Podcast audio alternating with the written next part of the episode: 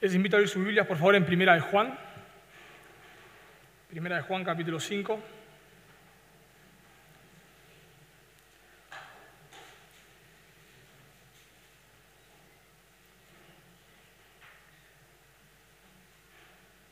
Vamos a estar viendo el final de la carta de Juan. La, hemos, la he comenzado en Quilmes y la termino en Carapachay. Este pasaje todavía no lo hemos predicado allá, queda un pasaje antes que este, pero bueno, eh, ya lo venía estudiando y Dios ha puesto un, peso en mi corazón, un hermoso texto. Así que lo leemos y oramos. Parece primera de Juan capítulo 5, versículo 13. Estas cosas os he escrito a vosotros que creéis en el nombre del Hijo de Dios, para que sepáis que tenéis vida eterna y para que creáis en el nombre del Hijo de Dios. Y esta es la confianza que tenemos en Él, que si pedimos alguna cosa conforme a su voluntad, Él nos oye.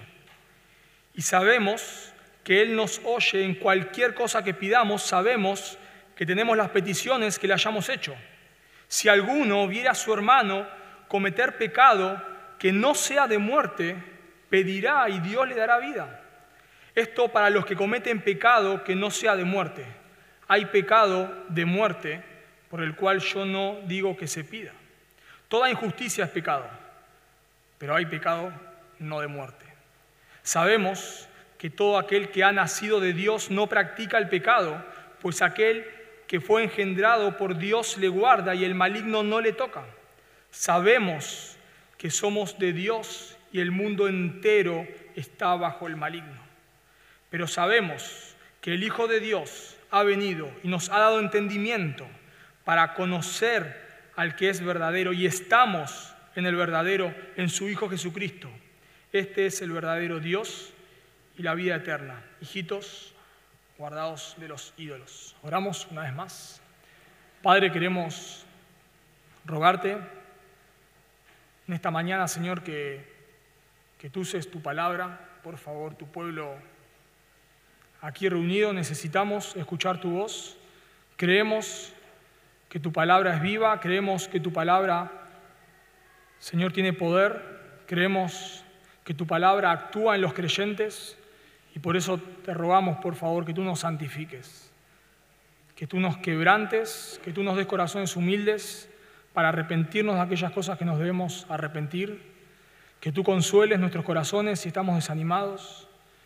Señor, que tú nos muestres a Cristo, por favor. Señor, y te rogamos también por los que están aquí que no te conocen, que tú les salves, que tú hagas que la luz del Evangelio les resplandezca, que tú les llames al arrepentimiento y a la fe. Confiamos, Señor, que tu evangelio es poder tuyo para salvación a todo aquel que cree. Lo, creemos, Señor. Lo hemos visto en nuestra vida. Por eso, por favor, Dios, llámalos, llámalos. Oramos en Cristo Jesús. Amén. Bueno, John, Bunyan escribe un libro llamado El progreso del peregrino. Es una historia ficticia que escribió este hombre donde nos cuenta cómo es la vida cristiana. Este hombre, bueno, hay un personaje principal que se llama Cristiano, que comienza que una persona le predica el Evangelio, que la ciudad en la cual estaba va a ser destruida. Así que este hombre, cristiano en esta, en esta historia, empieza a huir, a huir de la ciudad camino al cielo, porque la ciudad va a ser destruida.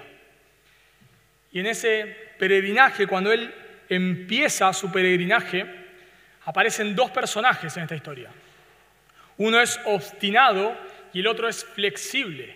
Cuando ven que, que Cristiano se va de la ciudad y huye y no responde al llamado de su familia, sino que cierra sus oídos y va camino a la ciudad celestial, estos dos personajes dicen, debemos convencerlo.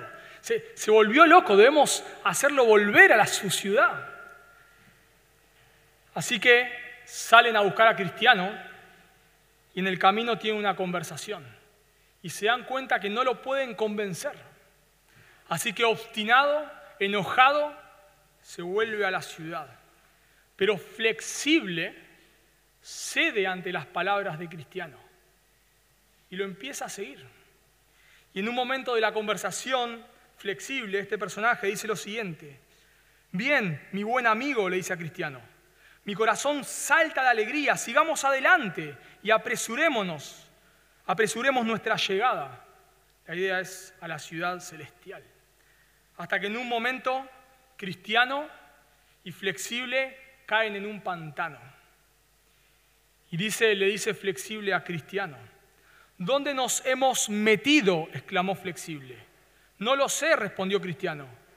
¿Es esta? repuso aquel muy enojado, flexible la dicha que hace un momento me elogiabas tanto, si tan mal lo pasamos al principio de nuestro viaje, ¿qué nos podemos esperar antes de concluirlo?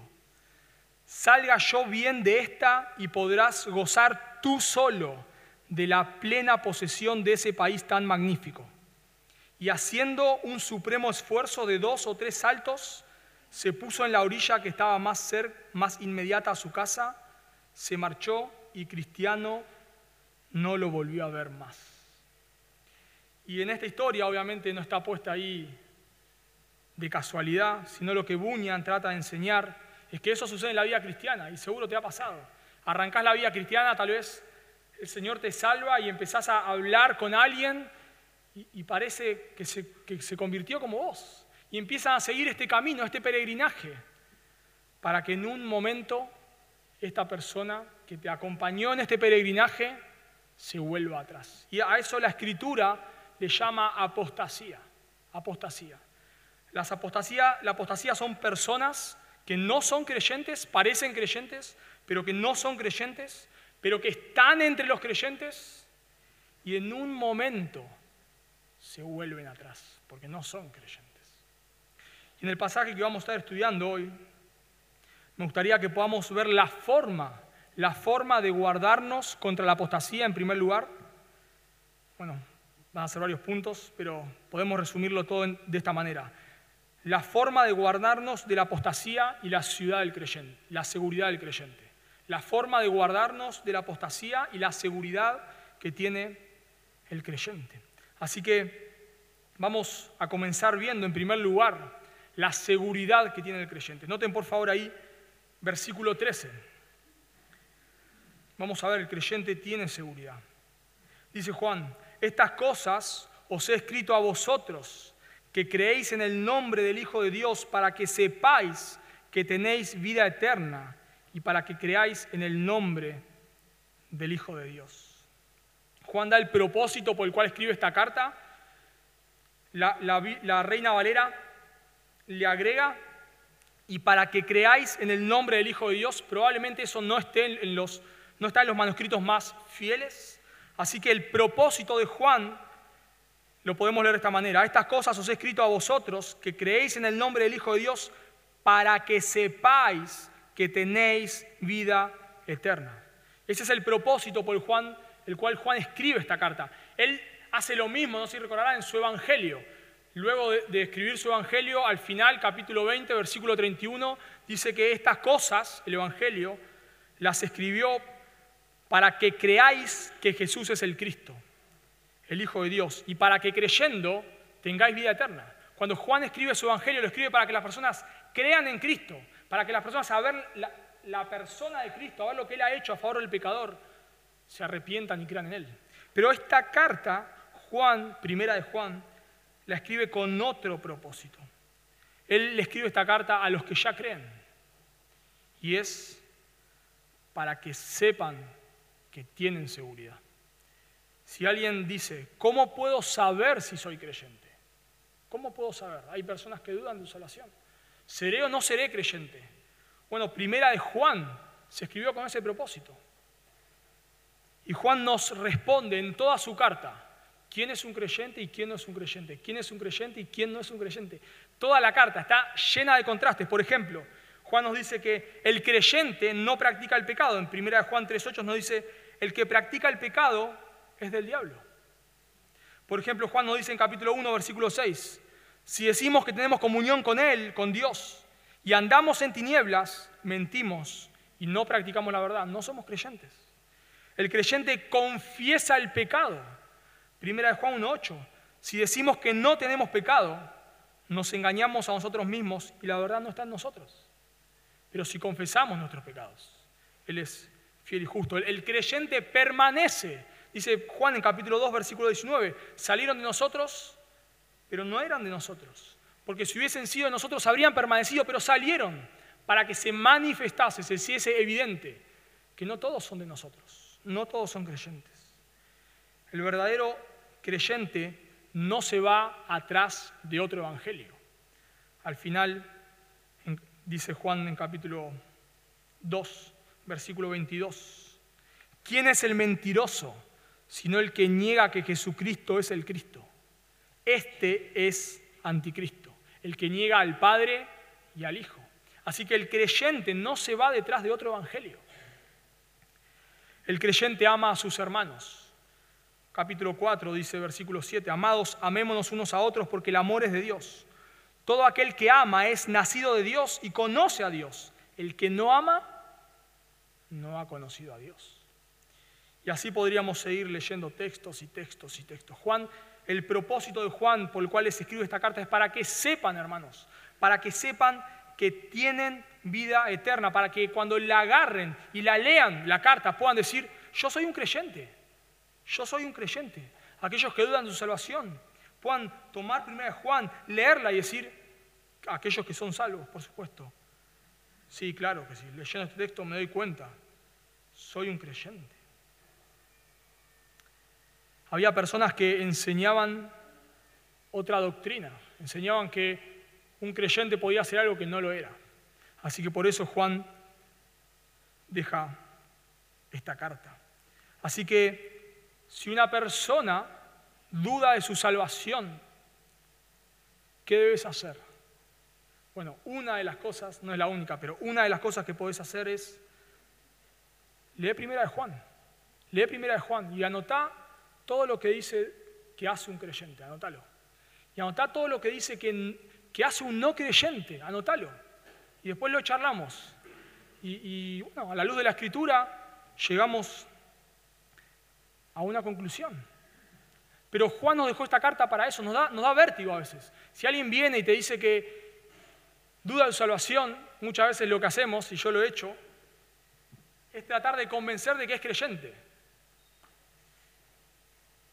Y le decimos, no, no, no, no dudes de tu salvación, vos sos un creyente. Yo me acuerdo cuando pasaste al frente, yo me acuerdo cuando levantaste tu mano. No, si vos estás sirviendo al Señor, vos sos, quédate tranquilo. Vos sos un creyente. ¿Crees? Sí, sos un creyente. Y, uno lo hace con, con una buena intención, pero le puedes hacer un mal a la persona, porque puedes convencer a un no creyente. Así que Juan deja esta carta para que nos examinemos, hermanos. Si vos estás dudando de tu salvación, es un buen ejercicio. Agarrá primera de Juan y empezá a leerla y, sé que tiene pasajes algunos un poco difíciles tal vez, pero habla con un hermano maduro, anota tus dudas, anota qué dice de un creyente y habla con un hermano maduro, decirle, mira, yo veo esto o aquello en mi vida. Y Dios va a dar luz, porque para eso Juan la dejó, no la dejó para otra cosa. Así que, en primer lugar, vemos que el, creyente puede tener seguridad. El creyente puede saber si es un creyente o no. ¿Cómo? A la luz de la palabra de Dios. Pero en segundo lugar, si, si vos te das cuenta que sos un creyente, nos dice que, que podés tener confianza en que Dios va a responder tus oraciones. En primer lugar, vemos que el creyente puede tener seguridad y en segundo lugar, el creyente puede tener confianza en que Dios va a responder sus oraciones. Nota en versículo 14. Dice, y esta es la confianza que tenemos en Él que si pedimos alguna cosa conforme a su voluntad, Él nos oye. Y sabemos que Él nos oye en cualquier cosa que pidamos, sabemos que tenemos las peticiones que le hayamos hecho. Si alguno viere a su hermano cometer pecado que no sea de muerte, pedirá y Dios le dará vida. Si sos un creyente, podés tener la seguridad de que Dios va a contestar tus oraciones. Así que si vos abrís primera de Juan, lees primera de Juan, o ya tenés la convicción de que sos un creyente, podés tener seguridad, hermano, de que Dios va a contestar tus oraciones. Que si pedís algo conforme a, tu, a su voluntad, nos dice el texto, Él nos oye. Y si bien está muy bien pedir por las necesidades personales, en Mateo 6 nos manda a orar por el pan de cada día. Está bien orar por, la confesión de pecados. Lo mismo nos dice el sermón, el, el Padre nuestro. Si confesamos nuestros pecados, Él es fiel y justo. Según Santiago capítulo 5, está bien orar por la enfermedad de un hermano. Está bien orar por las pruebas de un hermano. Debemos orar por esas cosas, pero esta oración no está relacionada con eso. Si vos sos un creyente, Dios dice que podés pedir cualquier cosa conforme a su voluntad. Y esto no es, no es un cheque en blanco. No es que si bueno, ahora me doy cuenta que soy creyente, entonces le pido a Dios una casa más grande, un, auto mejor, un mejor trabajo. Dios me lo va a dar y, seguramente, nunca he hablado todavía con nadie, pero seguramente hay personas que usan este texto para decir, hablar de la declaración de fe, ¿no? que si vos pedís a Dios cualquier cosa, Él te lo va a. Vos sos un creyente, entonces ahora podés pedir cualquier cosa y Dios te lo va a dar, porque si bien la, la Reina Valera dice alguna cosa, si vos tenés la Biblia de las Américas, dice cualquier cosa. Parece un cheque en blanco. Oh, Dios, si vos le pedís a Dios cualquier cosa, Él te lo va a dar. Así que podés pedir un auto mejor, una mejor casa, y si orás con fe, Dios te lo va a dar. Pero no es lo que el texto está diciendo, ¿no? Porque hace una aclaración. Dice, conforme a su voluntad. Es como el marido que entra a una tienda con su esposa y le dice, mi amor, te puedes comprar lo que quieras, lo que quieras acá, menor de 100 pesos. ya no es, ya no es cualquier cosa. Probablemente si es menor de 100 pesos es casi nada o nada. Bueno, Dios nos dice que si nosotros pedimos cualquier cosa, pero conforme a su voluntad, Él nos oye. Y esta oración, como dije antes, no está tan relacionada con los, con los pedidos personales, aunque es correcto orar por eso, sino está relacionado con los hermanos. Noten el texto 16, por favor. Si alguno viera a su hermano cometer pecado que no sea de muerte, ¿qué? Pedirá. ¿Qué quiere decir pedirá? ¿Orará? Eso está relacionado con, tu hermano. Si vos te das cuenta que sos un creyente abrir la escritura, te das cuenta que sos un creyente. Podés orar por tu hermano y Dios va a contestar esa oración. Muchas veces pensamos en nuestras necesidades, nuestros proyectos, nuestros anhelos, lo cual tiene su lugar, pero la Biblia nos habla mucho, hermanos, muchísimo de la oración por los hermanos. Y esa es de la oración en la cual Juan está hablando en este texto cuando ves a un hermano que está en pecado porque es, está en relación con los hermanos, pero no, no con la salud de un hermano, aunque está bien orar por eso. No con el, por la pérdida de trabajo de un hermano, aunque está bien orar por eso. Está relacionado con el pecado de un hermano.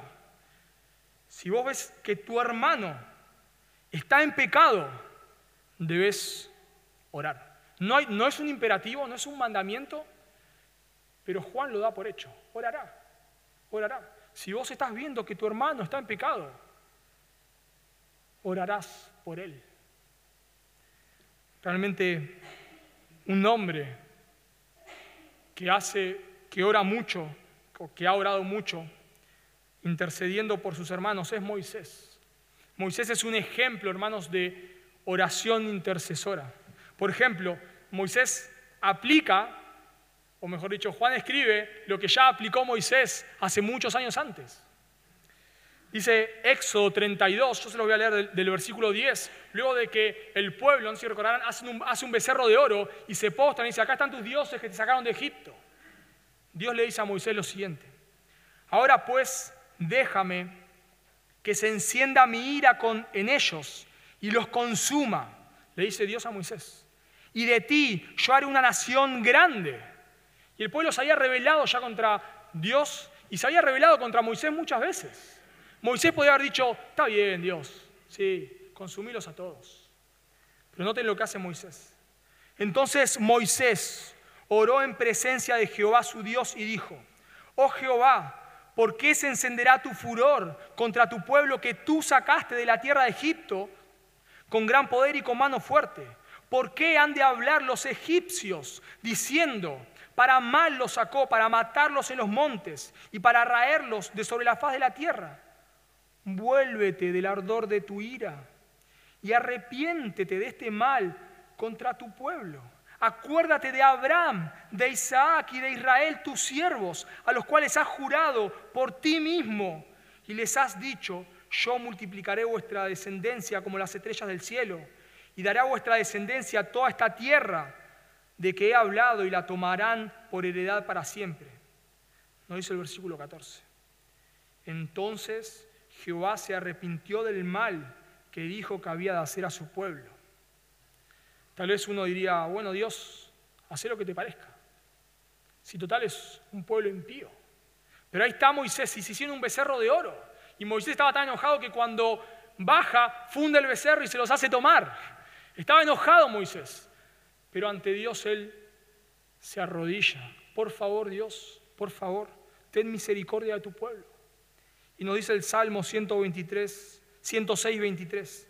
Y trató de destruirlos, de no haberse interpuesto Moisés, su escogido, delante de él, a fin de apartar su indignación para que no los destruyese. Dios nos dice en este Salmo, Dios lo hubiese destruido de no haberse interpuesto Moisés y orado por ellos. Y lo vamos a lo largo de toda la escritura. Cuando, cuando María, su hermana, peca, Moisés está orando delante de Dios para que le perdone. Pablo nos dice en 2 Corintios 11, 29, ¿quién enferma y yo no enfermo? ¿A quién se le hace tropezar y yo no me indigno? Vemos a un Pablo con un peso por los hermanos. Y a pesar de todas las cosas que le pasó, dice, sobre todo esto está por mí el peso por las iglesias. Así que, como dije antes, Juan no da un imperativo, pero da por hecho que lo vas a hacer, que lo vamos a hacer. Que cuando ves un hermano que está pecando, vas a arrodillarte delante de Dios. Y no necesariamente un pecado que te afecte a vos, porque tal vez si el pecado nos afecta a nosotros oramos, pero indirectamente estamos orando por nosotros. Tal vez un pecado que ni te afecta, pero ves que tu hermano está pecando y que te arrodilles delante de Dios. Por favor, Señor, por favor, como hizo Moisés. Ten misericordia. Por favor, Dios, quebranta su corazón. Por favor, Señor, ten misericordia de mi hermano o de mi hermana. Es muy triste cuando Dios dice en Ezequiel 22:30 que Él buscó hombres que hiciesen vallado y que pusiesen una brecha y que intercediesen por el pueblo. Yo los busqué, los busqué. ¿Quién, quién se va a poner a orar a favor del pueblo para que yo no los destruye? Los busqué. Y Dios dice, no lo hallé, no lo hallé. No había quien esté haciendo lo que Moisés hizo. No había quien esté intercediendo por el pecado de sus hermanos. No debemos estar ensimismados. Cuando ves que un hermano está teniendo hábitos pecaminosos, debes orar. Tal vez, tal vez no, no estoy hablando acá específicamente, aunque aplica obviamente, de fornicación, de adulterio, que generalmente oramos por esas cosas. Tal vez estás viendo orgullo en tu hermano y no es bueno. Lo notas. Ves que hay orgullo en su corazón. Debes orar. Tal vez ves que hay materialismo. Tal vez lo ves que está consumido por las riquezas de este mundo. Está teniendo, haciendo cosas que antes no hacía. De pronto empiezas a notar cierta indiferencia en tu hermano en cuanto a las cosas del Señor. Le hablas de la Biblia y, notas que está siendo indiferente. ¿Qué debes hacer? Debes orar. Dios, por favor, quebrantá su corazón. Dios, por favor, tené misericordia. Así como cuando generalmente un hermano pierde el trabajo, Generalmente en esas circunstancias oramos y arduamente muchas veces. Cuando un hermano está teniendo un problema de salud, generalmente oramos y arduamente.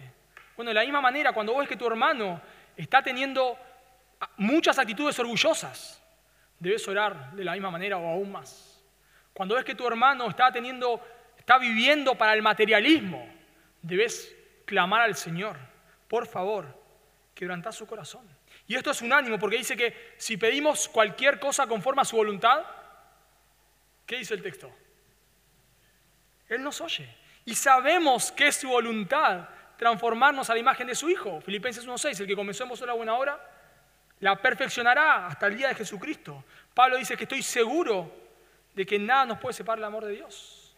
Pablo nos dice en Romanos 8:29 que Dios nos salvó para que fuésemos hechos conforme a la imagen de su Hijo. Así que puedes orar, Dios, quebrantá a mi hermano, pero lo puedes hacer con confianza, porque sabes que la voluntad de Dios es santificar a los que Él salvó. Y pensaba también, un breve paréntesis, aplicarlo en el matrimonio también. Muchas veces cuando ves el pecado de tu cónyuge, querés salir con la espada a tratar de, no, con el bisturí, a tratar de arrancarlo, pero no somos médicos. Y tal vez nos enojamos, peleamos, trato de que mi enojo cambie a mi esposa o a mi esposo. Bueno, a este texto, pienso que deberías orar más deberías orar más por tu esposa o por tu esposo. Cuando ves un, patrón de pecado en tu esposa o en tu esposo que te afecta, te va a afectar si es tu esposo o tu esposo, pero de forma directa o indirecta, debes orar, debes orar. Dios, estoy viendo este patrón en, en mi esposa o mi esposo, por favor, dale luz. Señor, quebrantá su corazón, en vez de querer nosotros cambiarla. No lo podemos hacer o cambiarlo, no lo podemos hacer.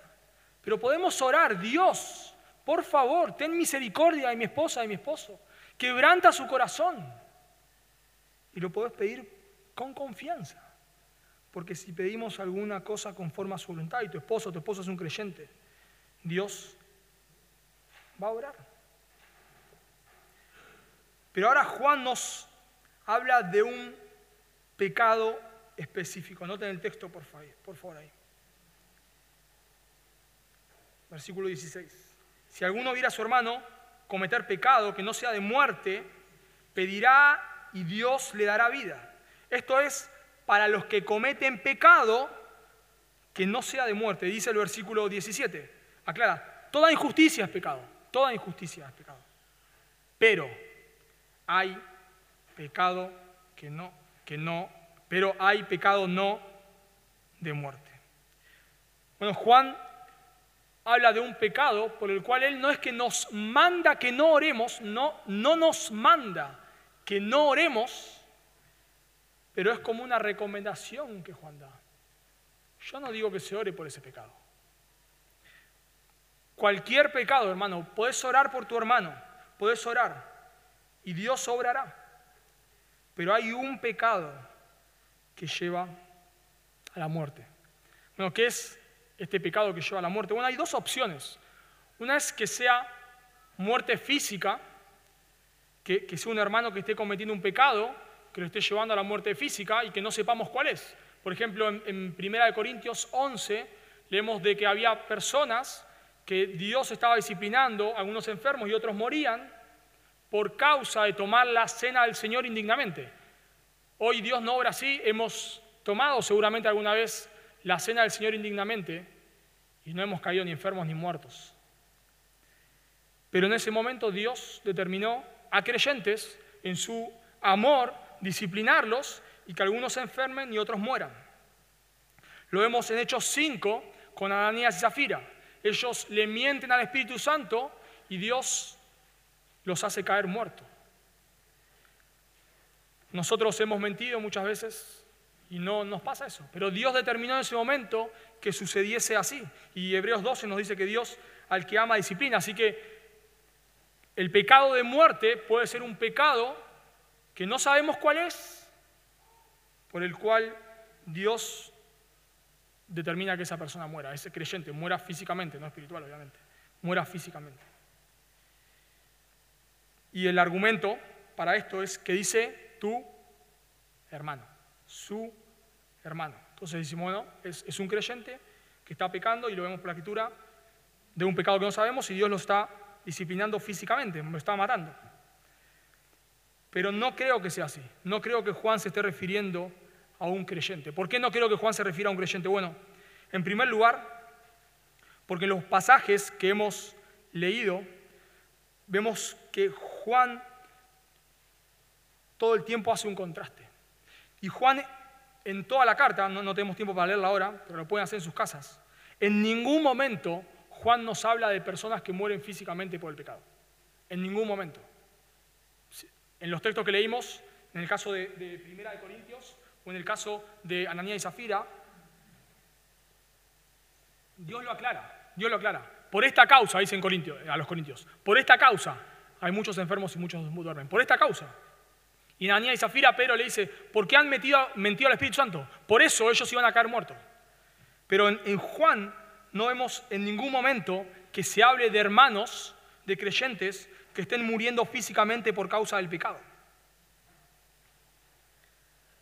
No lo vemos en, toda la carta. Sino que Juan, en su carta, en primera de Juan, usa la palabra muerte en otro sentido. Noten por favor, por favor ahí capítulo 3, versículo 14.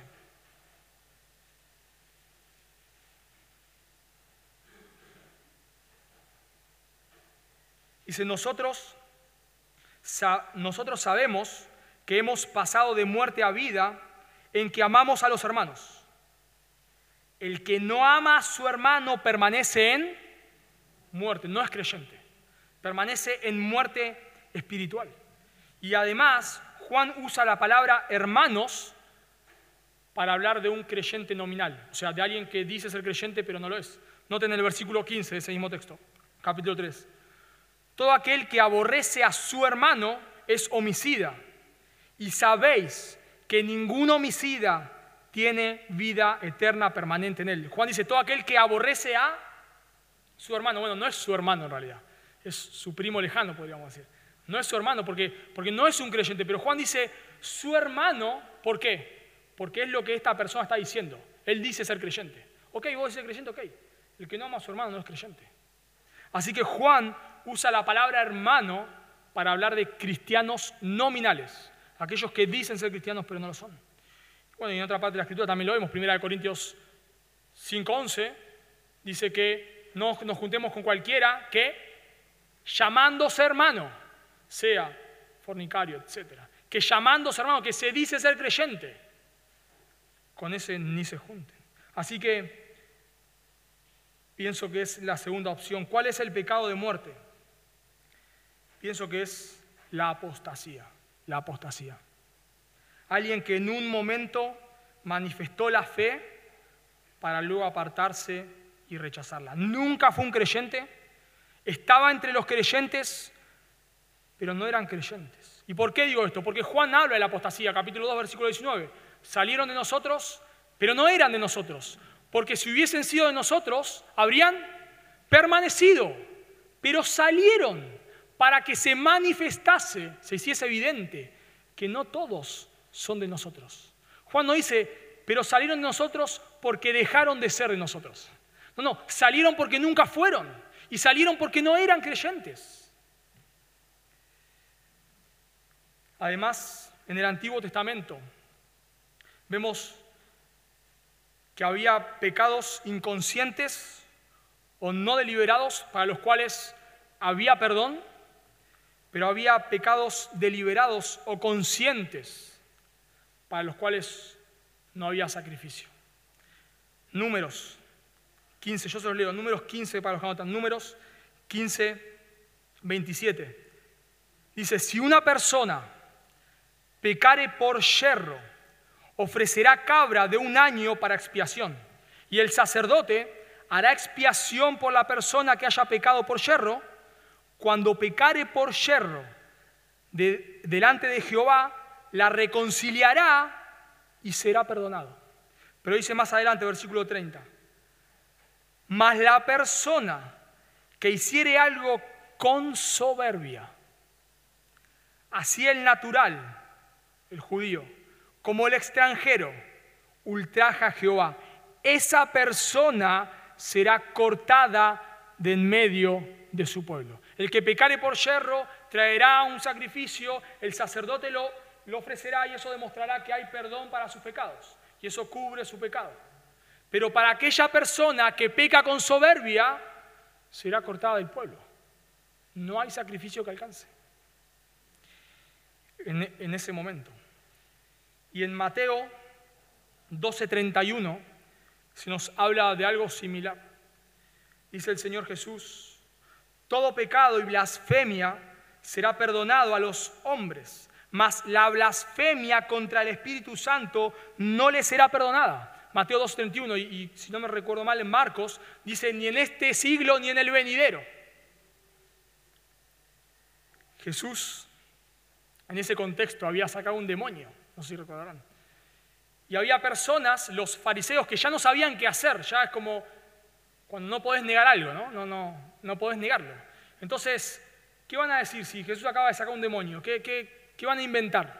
Como no saben qué hacer, ellos sabiendo que Dios, que Jesús hacía ese milagro enviado por Dios, ellos ya no saben qué hacer y dicen, fue obra de Satanás. Ellos lo que están haciendo en ese texto es intencionalmente rechazando la obra del Espíritu Santo, la cual es iluminarnos y darnos vida. Si una persona intencionalmente se da cuenta del Evangelio, se da cuenta de la verdad e intencionalmente lo rechaza, ¿qué más hay que hacer? ¿Qué más hay para hacer? Y Hebreos 6 nos dice lo mismo, yo lo leo, Hebreos 6, 4 al 6. Dice el escritor, porque es imposible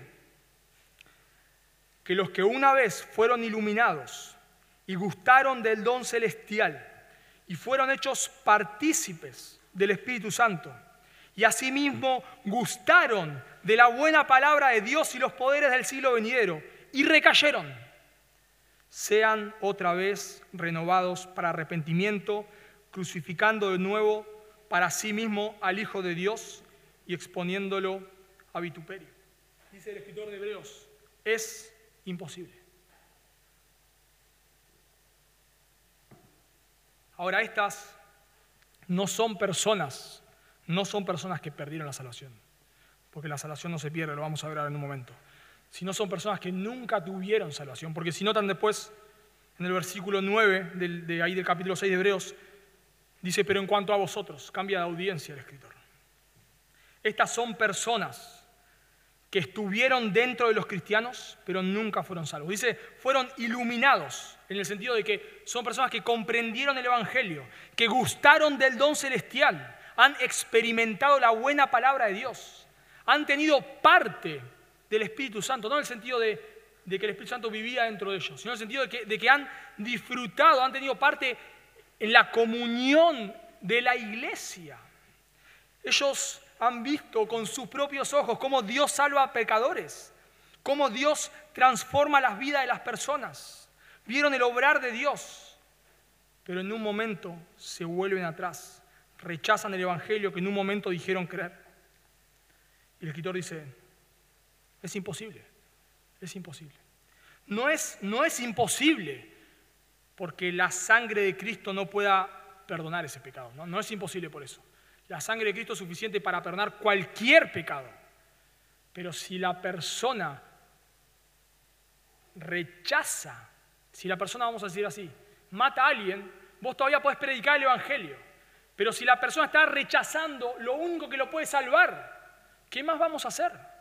Dice Gruden en su teología sistemática, Wayne Gruden, si estas personas voluntariamente se apartan de todas estas bendiciones temporales, entonces será imposible restaurarlas de nuevo a algún tipo de arrepentimiento o lamento por el pecado. Sus corazones se endurecerán y sus conciencias también. ¿Qué más se puede hacer para llevarlos a la, salvación, a la salvación? Si le decimos que la Biblia es verdad, dirán que lo saben, pero que han decidido rechazarla. Si le decimos que Dios responde a la oración y cambia las vidas, responderán que saben eso también, pero no quieren saber nada al respecto. Si les decimos que el Espíritu Santo es poderoso para obrar en la vida de las personas y el don de la vida eterna es más es bueno más allá de toda descripción, dirán que lo entienden, pero que no quieren tener nada que ver con eso. Ya no se puede hacer nada. Estas personas abiertamente, estuvieron entre los creyentes, escucharon domingo tras domingo la predicación, estuvieron en reuniones de oraciones, han visto cómo Dios responde esas oraciones, pero han querido rechazar el Evangelio. Esa persona ya no hay nada más para hacer.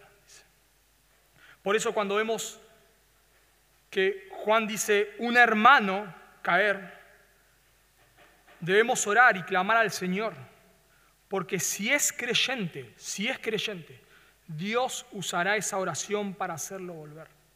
Pero cuando una persona que parecía creyente, cuando una persona cayó en esta condición y endureció su corazón al punto de que ya rechaza el Evangelio, ya no hay nada más que hacer.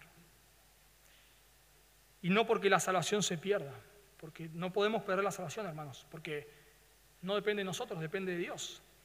Jesús dice en Juan 10, 27, mis ovejas oyen mi voz y yo las conozco y les doy vida eterna. Y no perecerán jamás, no hay manera, jamás, ni nadie las arrebatará de mi mano. Pablo dice en Romanos 8:38, por lo cual estoy seguro, seguro de que ni la muerte, ni la vida, ni ángeles, ni principados, ni potestades, ni lo presente, ni lo porvenir, ni lo alto, ni lo profundo, ni ninguna otra cosa creada nos podrá separar del amor de Dios que es en Cristo Jesús, Señor nuestro. No hay nada. A veces nos preguntamos, si yo cayese en la prueba que cayó mi hermano, seguro me aparto, seguro. ¿Cómo hizo fulano para mantenerse en pie en esa prueba? Yo me, hubiese apostatado. Bueno, la palabra de Dios nos dice acá en este texto que ni lo por venir, nada, nada que pueda venir a nuestra vida nos puede separar del amor de Dios. Y si Dios trae una prueba tremenda a nuestra vida, Él nos va a sostener para que no apostatemos. Si, fuese por nosotros, apostataríamos. Pero Dios nos va a sostener para que no apostatemos, porque ni lo por venir nos puede separar del amor de Dios. Y, el Señor Jesús dice en Juan 6:40, y esta es la voluntad del Padre, esta es la voluntad del Padre, el que me envió, que todo lo que me diere, no pierda yo nada, sino que lo resucite en el día postrero. ¿Te imaginas al Padre preguntándole al Hijo, ¿dónde está Matías? Lo perdí, lo perdí. ¿Te imaginas? Imposible. No pierda yo nada. Todos aquellos que el Padre le ha dado al Hijo, el Hijo les va a dar vida eterna y los va a hacer perseverar hasta el final. No hay manera, no hay manera. Pero la seguridad de salvación, hermanos, o la preservación de los santos, o la perseverancia de Dios en los santos, o como le quieran llamar, no es un llamado a cruzarnos de brazos sino es un llamado a velar por perseverar. La seguridad de salvación no es un llamado a cruzarnos de brazos, es un llamado a velar por perseverar. Noten Hebreos, yo se los leo Hebreos 3:12. Mirad hermanos, que no haya en ninguno de vosotros corazón malo de incredulidad para apartarse del Dios vivo Escuchen, le está diciendo, imagínense que nos llega la carta a los hebreos, la abrimos. Bueno, hoy vamos a ver capítulo 3. Esta es la carta que nos escribió a nosotros específicamente.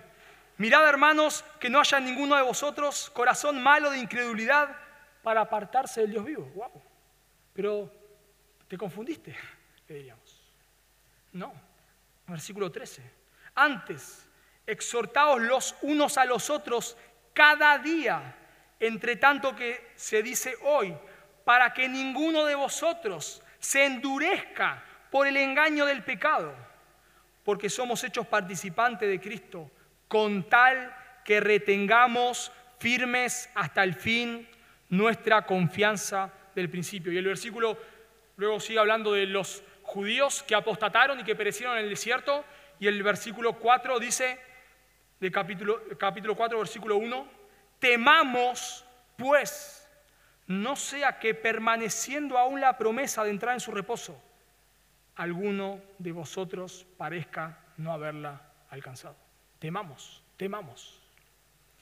Y el versículo 13 dice, exhórtense hoy, cada día, para que ninguno de vosotros se endurezca por el engaño del pecado. Miren bien, le está diciendo el escritor, porque tal vez en medio de ustedes hay algunos que no son creyentes y van a apostatar. Y Pablo le dice a los, corintios, en 1 Corintios capítulo 15, Además os declaro, hermanos, el Evangelio que os he predicado, el cual también recibisteis, en el cual también perseveráis, por el cual asimismo si retenéis la palabra que os he predicado, sois salvos. Si no, creísteis en vano.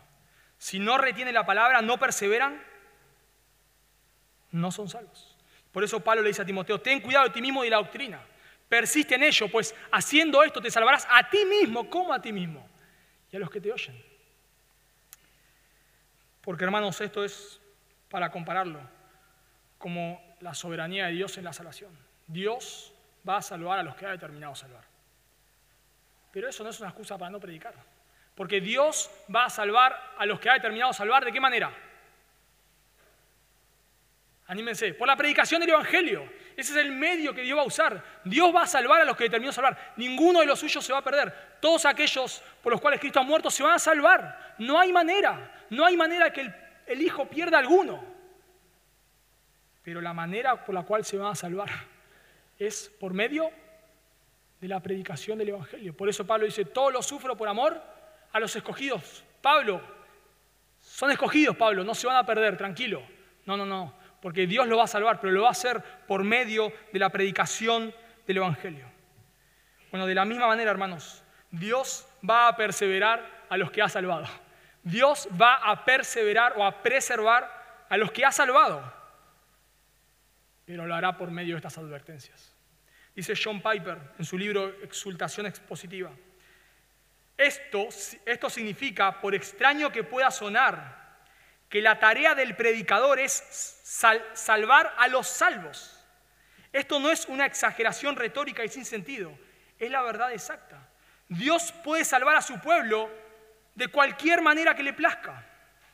Y la manera como los salva es primero convirtiéndolos a Cristo y luego haciendo Él en vosotros lo que es agradable delante de Él. Y ambas obras, la salvación y la perseverancia y ambas obras las hace por medio de la palabra de Dios. La conversión ocurre por la palabra, la fe es por el oír y el oír por la palabra de Dios. La fe perseverante y la obediencia ocurren por la palabra de Dios. Recibisteis la palabra de Dios, dice 1 Tesalonicenses 2.13, la cual actúa en vosotros los creyentes. Así que estas advertencias es un llamado a velar por nuestros corazones. Así como no podemos citar ningún versículo que diga que no prediquemos el Evangelio porque Dios va a salvar a los que ha determinado, así como no podemos citar ningún versículo, no podemos citar ningún versículo, hermanos, que nos diga, ya sos salvo, tranquilo, ya sos salvo, tranquilo, no hagas nada, tranquilo, nada, a vivir como quieras, no pasa nada. No, no. Pero sí vamos a encontrar muchos versículos que nos dicen, ocupaos en vuestra salvación con temor y temblor, porque Dios es el que en vosotros produce. ¿Qué cosa? El querer como el hacer, Dios nos preserva. Si, nosotros debiésemos sostener nuestra salvación, la perderíamos. Si, si Dios diría, bueno, te doy el auto acá a mitad de cuadra, tenés que llevarlo a la esquina, lo chocamos. Lo chocamos, hermanos. Si Dios nos dijese, bueno, te, acerco hasta la puerta del cielo, vos tenés que dar el último paso, nos tropezamos, lo perderíamos. Dios nos preserva de principio a fin, pero eso no nos exime de velar por nuestro corazón. Judas, dice, Mariano lo predicó, Judas 21, conservaos en el amor de Dios. Conservaos en el amor de Dios. Y la idea es, conservate vos mismo en el amor de Dios. Vos mismo conservate en el amor de Dios. El versículo 24 dice, y aquel Dios que es poderoso para guardaros sin caída. Como me conservo, Dios me guarda. Conservate porque Dios te guarda. Y eso es lo que, lo que la Biblia enseña, hermanos. Los creyentes no se van a perder, es imposible. Es imposible. Pero eso es un llamado, hermanos, a velar por nuestro corazón. Es un llamado a temer. Temamos, pues, no sea que alguno se endurezca. Y por eso pienso que Juan está hablando de la oración. Cuando es una persona que, un hermano que está en pecado, ora, clama a Dios que Dios lo quebrante. Clama a Dios. Porque si es un hermano va a volver. Pero clama vos A veces no lo sabemos y nos pasa, oramos por personas que no sabemos si son creyentes o no. Clama a Dios, si, si todavía está ahí, clama a Dios. Porque cuando esta persona se endurece y rechaza el Evangelio, no era un creyente, se endurece y rechaza el Evangelio. Por decirlo de alguna manera, es muy difícil que vuelva. O para usar las palabras de hebreo, es imposible. Por eso, hermanos, debemos velar por nuestro corazón. No podemos darnos licencias que no debemos darnos. No podemos decir, bueno, soy creyente, entonces me juego con el pecado porque soy creyente y voy, igual voy al cielo, entonces juego con el pecado, miro lo que, no tengo que mirar, descuido mi tiempo de oración, descuido la palabra, vivo para el materialismo, vivo para el trabajo.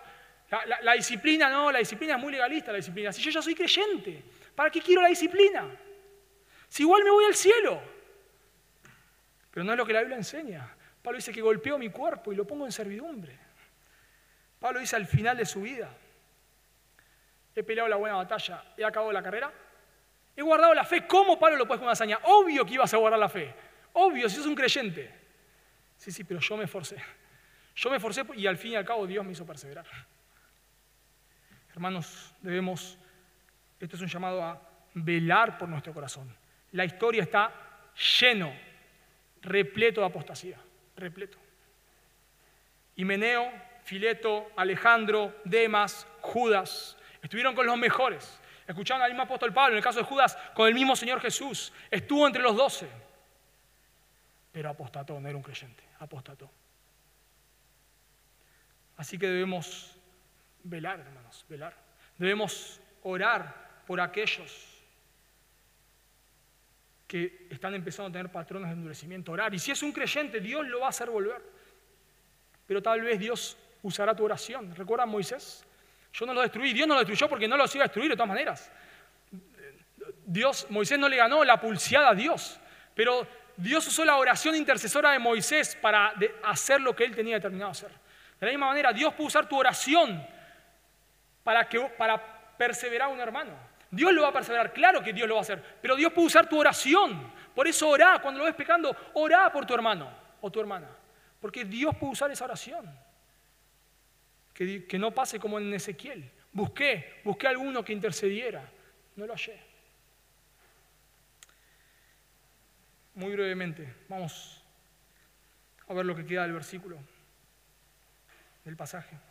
La pregunta es, entonces, ¿no puedo saber si, si voy a ser creyente hasta el final? O sea, ¿no, puedo saber si, si, voy a ser creyente hasta el día que esté delante del Señor? No. No, sí. Claro que podemos saberlo, claro que podemos saberlo. Podemos, hoy, hoy podemos tener seguridad por algo, versículo 13, por algo Juan escribió esta carta, para que tengamos seguridad. ¿Y cuál es la manera? Las evidencias. Noten versículo 18.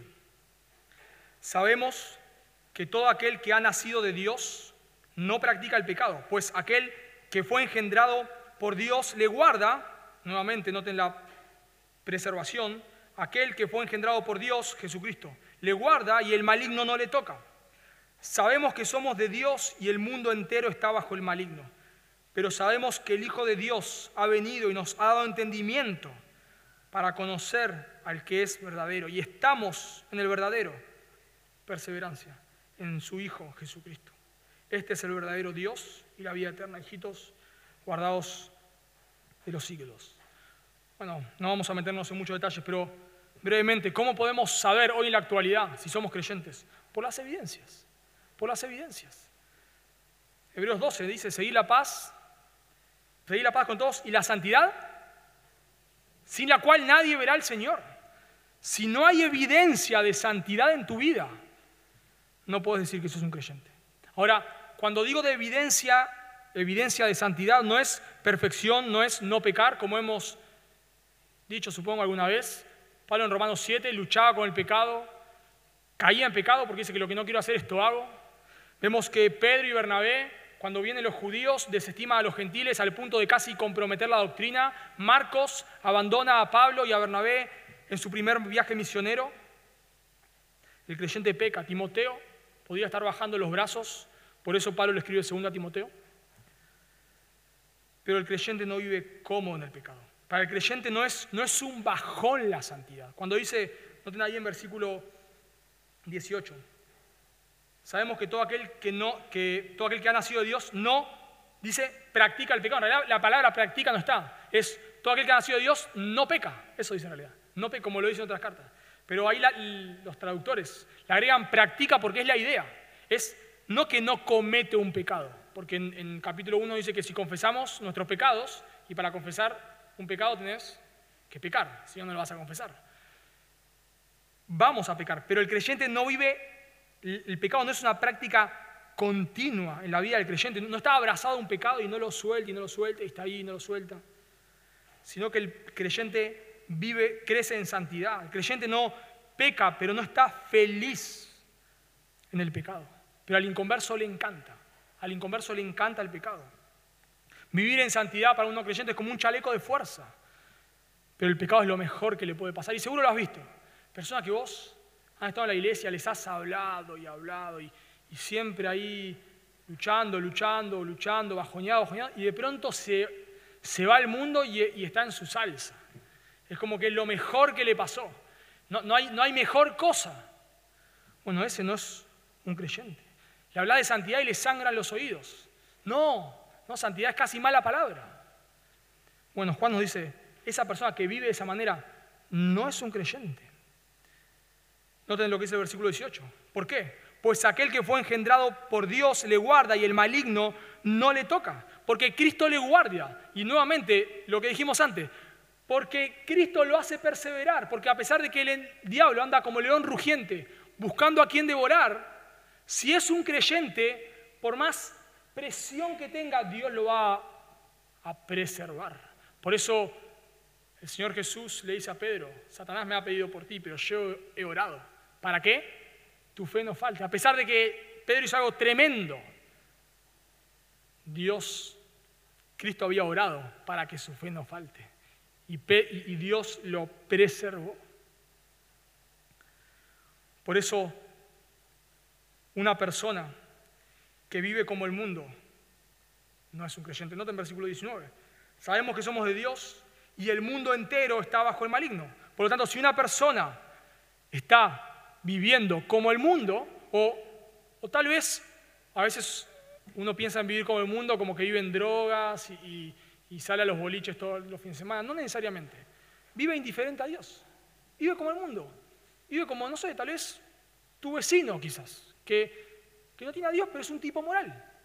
Tiene su familia, va a trabajar, pero no, se levanta a la mañana, no ora, no lee la Biblia, obviamente, porque no le importa a Dios. No, no se congrega, no vive una vida del mundo, del mundo, indiferente a Dios. Bueno, esa persona no es un creyente, no es un creyente, porque está viviendo como el mundo. Y de la misma manera, una persona que dice ser creyente, pero vive como el mundo, por más que sea moral, no es un creyente. ¿Por qué? Porque Dios guarda los suyos, y dice el versículo 29, sabemos que somos Dios y el mundo entero está bajo el maligno. Porque solamente dice creer no quiere decir que sea un creyente. Nota en versículo 20. Pero sabemos que el Hijo de Dios ha venido y nos ha dado entendimiento para conocer al que es verdadero y estamos en el, en el verdadero, en su Hijo Jesucristo. Este es el verdadero Dios y la vida eterna. Podemos saber que somos creyentes porque antes estábamos en el mundo, estábamos viviendo como el mundo, pero no dice el texto que Cristo ha venido a este mundo, Cristo se ha humanado, ha vivido la vida perfecta, como Marcos nos decía hoy en la cena, jamás, jamás pecó, jamás cometió un pecado, pero ha muerto en lugar del pecador. Para que todo aquel que se arrepiente y crea en Él, no en sus méritos, no en sus obras, en Él tenga vida eterna. Y Juan nos dice que para esto, para esto ha venido el Hijo de Dios. ¿Para qué?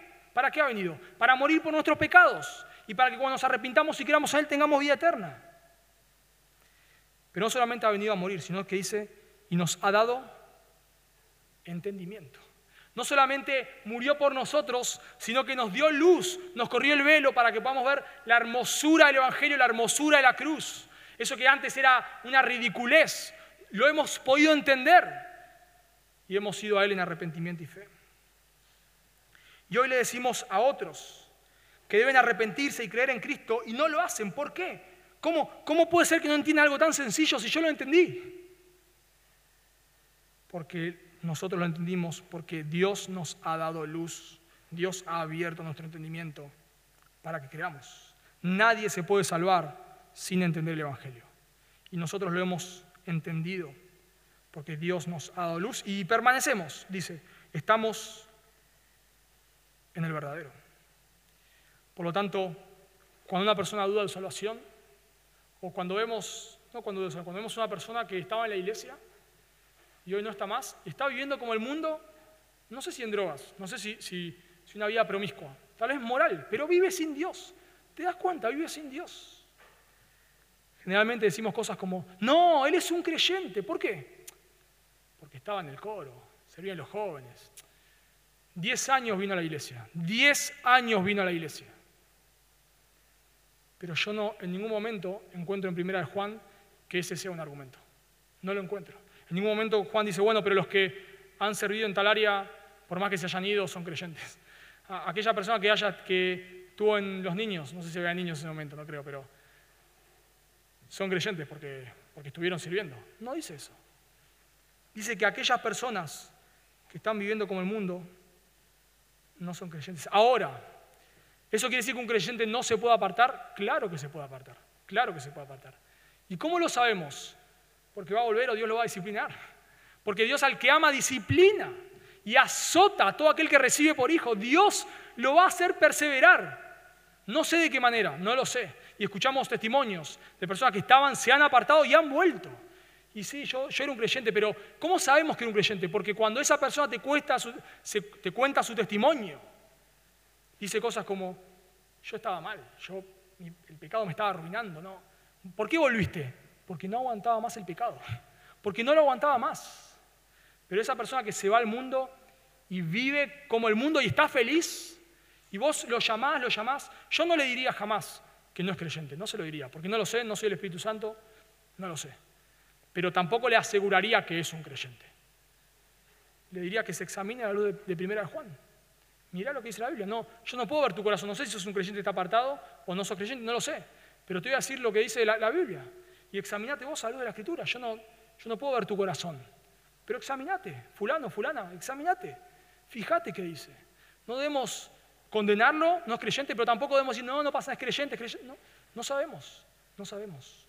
Y solo termino explicando una frase, el versículo 21, hijitos, guardados de los ídolos. Amén. Me acuerdo cuando estaba en el colegio y, alguien decía algo que no tenía nada que ver, decía que estábamos en una conversación y decía algo que no tenía nada que ver con lo que estábamos hablando. Usamos la frase, y mi abuela patea calefones. Como diciendo, ¿y qué tiene que ver esto que me está, diciendo? Y parecería acá que dijimos, Juan, y mi abuela patea calefones, ¿no? Está hablando de los creyentes y de pronto dice, hijitos guardados de los ídolos. Estaba escribiendo a otro y, se confundió de papiro. Pienso que no está hablando de, ídolos físicos, no, vemos que sea el problema en, esta carta, como Éfeso, como Corintios, etc. No vemos que sea el problema, sino que está hablando de ídolos en el sentido de una concepción falsa de Dios. Guárdense de cualquier concepción falsa de Dios. ¿Por qué? Porque las concepciones falsas de Dios llevan a la apostasía. Porque dice que muchos se apartarán siguiendo doctrinas de demonio, doctrinas de demonio. Muchos, teniendo comezón de oír, amontonarán así maestros para sí mismos, que le digan lo que quieran oír, que, no le digan quién es Dios, que no diga cómo es Dios, que, no les expone la escritura y le muestren Dios es así, sino que le diga a la gente lo que quiere oír. Guárdense, hermanos, de cualquier concepción falsa de Dios, porque se les van a llenar la iglesia de inconversos. Si vos haces un Dios a la imagen del hombre, la iglesia se llena, se llena y escuchamos de, vemos gente literal que llena estadios. Una de las iglesias más grandes, si mal no digo, es, una de una apóstata, que no abre la Biblia. Y vos decís, ¿cómo va la gente? Porque le encanta. Porque le encanta que le digan lo que quieren escuchar, que es un fenómeno, que hace todo bien. Pero debemos guardarnos de los ídolos, debemos guardarnos las concepciones falsas de Dios. ¿Cómo lo hacemos? Por medio de la palabra de Dios por medio de estudiar las escrituras, por medio de, no tratar de yo decir cómo es Dios, sino que la Biblia me diga cómo es Dios y yo me someto a cómo es Dios. No trato de adaptarlo, de acomodarlo para que me quede cómodo. No, pero para... tal vez ha tenido charlas con personas que dicen, no, pero para mí Dios no es así. Bueno, para mí no me importa, ni come para vos ni come para mí, a mí me importa qué dice la Biblia. Mirá, la Biblia dice esto de Dios, no, para mí no es así. Guardados de los ídolos, hermanos, guardados de los ídolos. Guárdense de cualquier concepción falsa de Dios. Por eso, hermanos, para resumir, Dios va a perseverar, a preservar a los creyentes. Ningún creyente se va a perder. Pero también debemos velar por nuestro corazón y debemos orar por personas que vemos que no están tomando caminos buenos para que Dios los haga volver. Y sabemos que si es un creyente, Dios va a responder esa oración. ¿Oramos? Marquitos, ¿querés orar?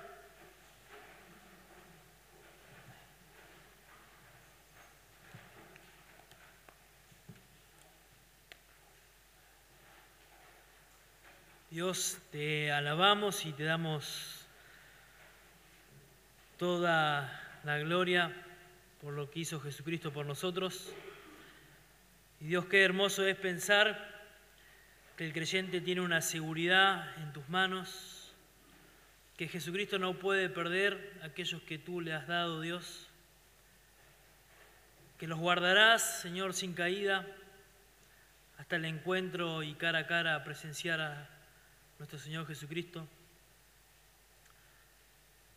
Pero también, Dios, queremos orar por aquellos hermanos que luchan con sus pecados, que lo vemos en pecados Danos la mente y el corazón de Jesucristo para orar por ellos, Dios, y también el valor y el amor, Dios, para confrontarlos con la verdad y con su pecado. Dios abre nuestros ojos para poder ver a aquellos que están siendo engañados por la dureza del pecado pero también ayuda a otros, Dios, a que nos vean a nosotros si estamos en pecado. Danos corazones humildes para arrepentirnos. Señor, usa a estos hermanos a que nos exhorten. Danos una iglesia en Carapachay, Dios, donde podamos exhortarnos unos a otros, Dios. Que temamos, Dios, al pecado. Que temamos tu santidad, Dios. Dios, guárdanos, guárdanos de deshonrar tu nombre, Dios. Que podamos vivir una vida digna del Evangelio, digna de Jesucristo, Dios. Que no hagamos nada que dude sobre nuestra integridad, Dios. Guárdanos. Por favor, necesitamos que lo hagas, Dios. Necesitamos que nos cuides, Dios. Por favor. Pecado está a la puerta, nuestra naturaleza es caída.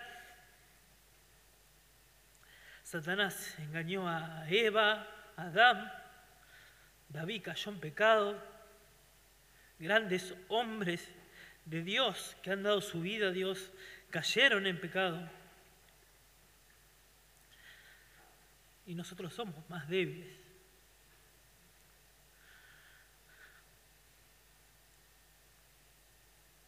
Dios, guárdanos de apostatar, guárdanos de que el mundo vea que somos la vergüenza del cristianismo. Guárdanos, Dios, por favor. Bendice tu palabra, aplícala conforme a tu voluntad, Dios, y a nuestras necesidades, conforme a las riquezas de tu gracia, por favor. Bendice tu Evangelio, exalta a Jesucristo, que podamos darte la gloria y nosotros, Dios, recibir la gracia para vivir. Oramos agradecidos en el nombre de Cristo Jesús. Amén.